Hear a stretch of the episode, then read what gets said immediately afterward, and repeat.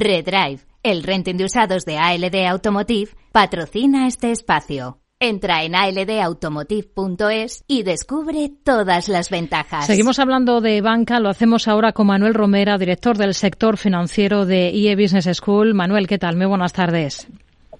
Hola, buenas tardes, Rocío. ¿Le sorprende que estemos hablando de una crisis como esta en el sector financiero de Estados Unidos, eh, de un banco muy concreto, con unas particularidades eh, concretas y que se note ya en todo el mundo? ¿Qué, ¿Qué es lo que pueden haber pasado por alto los reguladores para estar hablando de posibilidad de una posible nueva crisis financiera?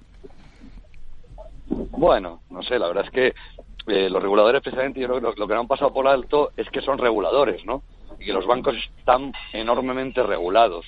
Entonces esa regulación lo que no puede impedir es que los bancos sean solventes regulatoriamente hablando. Es el regulador el que te dice si eres solvente o no. Y luego, por supuesto, que nadie, solamente un necio, confunde solvencia con liquidez. Es decir, una cosa es que un banco sea solvente y otra cosa es que un banco sea líquido. La liquidez proviene de la capacidad que tienen de devolver los depósitos, la solvencia de los beneficios acumulados, ¿no? Y entonces, por tanto, es un, son, son cosas completamente distintas.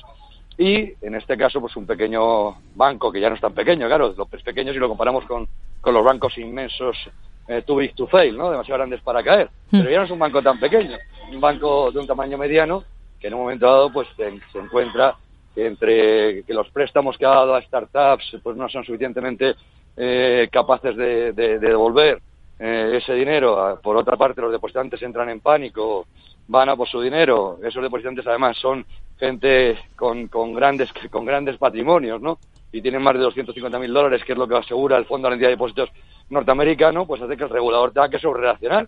Pues si no sobrereacciona, hay que liquidar, entre comillas, el banco, ¿no? Y liquidar el banco, pues es poco menos tener que liquidar los activos y devolver los pasivos. Y son entidades especialmente, los bancos en general, no este banco en particular, especialmente apalancados y con una liquidez especialmente limitada, porque los bancos se dedican a, invertir el dinero, no a, no a no a tenerlo en caja, ¿no? Para que, para, esperando a que vengan a por él, ¿no? Hmm. Y ese equilibrio es el que, el que es muy difícil de, de, sostener porque los bancos se basan en la confianza de que la gente no vaya por el dinero y se fíe, ¿no?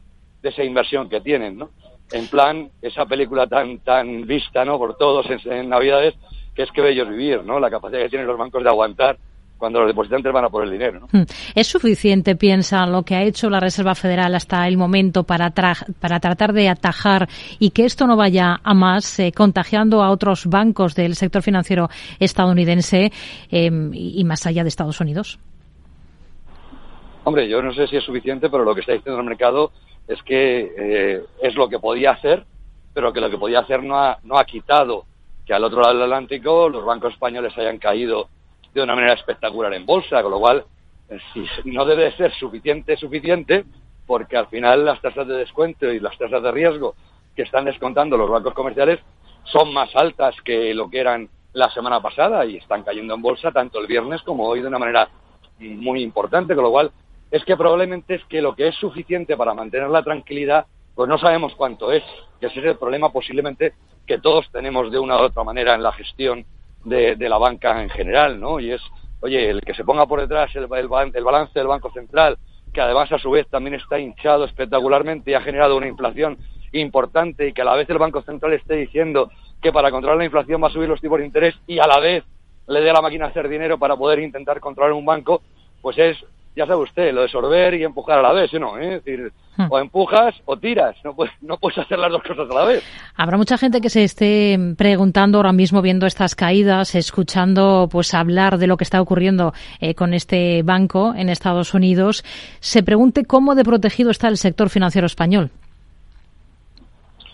Bueno, el sector financiero español, eh, su protección, para que se usted una idea, el Fondo de Garantía de Depósitos español garantiza menos dinero de lo que garantizaba el Fondo de Garantía de Depósitos norteamericano, con lo cual, si aquí en España garantizamos 100.000 euros y allí garantizan 250.000 dólares, es que evidentemente 100.000 es menos que 250.000.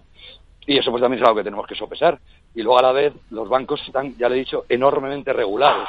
La regulación del Banco Internacional de Pagos de Basilea afecta de una manera muy parecida a la banca europea y a la banca norteamericana. Es decir, los bancos, entre comillas, son calcamonías uno de otro, porque si tienes demasiados recursos propios, entonces eres demasiado poco rentable porque el denominador sube, y si tienes demasiada, demasiado pocos recursos propios, el regulador te llama a orden y te dice que tiene usted que dotar más recursos propios, o bien con beneficios, o bien con capital, o bien no repartiendo dividendos, como hemos visto con la crisis del COVID. Con lo cual los bancos, eh, en contra de lo que mucha gente piensa, no pasa como en otros sectores, en el que hay compañías de un tipo y compañías de otra.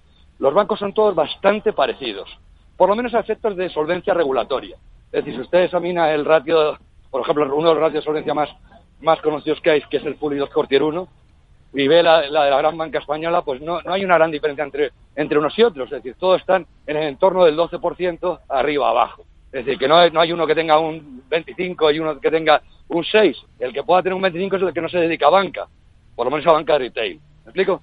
En hmm. bancos parecidos son todos parecidos. Lo que cabe esperar ahora mismo es que se revierta la política de subidas de tipos de, la Reserva Federal, sobre todo. Hay reunión la próxima semana y hay algún gran banco de inversión estadounidense, como Goldman Sachs, que ya está apuntando a que no va a mover ficha, no va a seguir la hoja de ruta que tenía prevista, que era subir al menos 25 puntos básicos en una semana. Bueno, a mí, a mí no me gustaría estar en la, en la, piel del presidente de la Reserva Federal ni de la gobernadora del Banco Central Europeo, ¿no? No lo sé. Sinceramente, eh, es que piensa usted que no subir los tipos de interés implica todavía más inflación. Es decir, esto, o sea, cuando la gente se pone tan contenta porque el mercado descuenta que ya no van a subir los tipos de interés, lo que no se da cuenta es que en el fondo es echar más gasolina al fuego. Es decir, si usted no sube los tipos de interés, no controla usted la inflación. Y si no controla usted la inflación y encima le da la máquina de hacer dinero y rescata a los bancos como si fueran eh, chinches, pues al final lo, que, lo, que, lo que provoca usted es todavía más inflación. Y en todavía más inflación, tarde o temprano tendrá que subir los tipos de interés. Porque la única manera de controlar la inflación es con la subida de los tipos de interés, a no ser que hagamos políticas de oferta productiva, de productividad. Cosa que yo, en, la, en, el, en el vocablo y en la, y la manera de hablar de los presidentes de gobierno de los diferentes de los diferentes países de la Unión Europea no veo a ninguno que esté hablando de productividad ni de pool energético ni de, productividad de, de, bienes y servicios para intentar que la oferta suba y que de alguna manera compense la demanda de bienes y servicios. Como no está ocurriendo eso y seguimos teniendo una oferta energética limitada, la inflación todavía es más perdurable. Si además ahora decidimos que no subimos los tipos de interés cuando hace falta como agua de mayo para controlar la inflación, todavía generaremos más inflación. ¿Me explico? Sí, la coyuntura desde luego es bastante complicada para los bancos eh, centrales. Ya lo era antes y ahora con esta situación del sector financiero mucho más. Manuel Romera, director del sector financiero del IE Business School, gracias por atender la llamada de este programa de Mercado Abierto en Capital Radio. Muy buenas tardes. Encantado de atenderles. Un abrazo. Redrive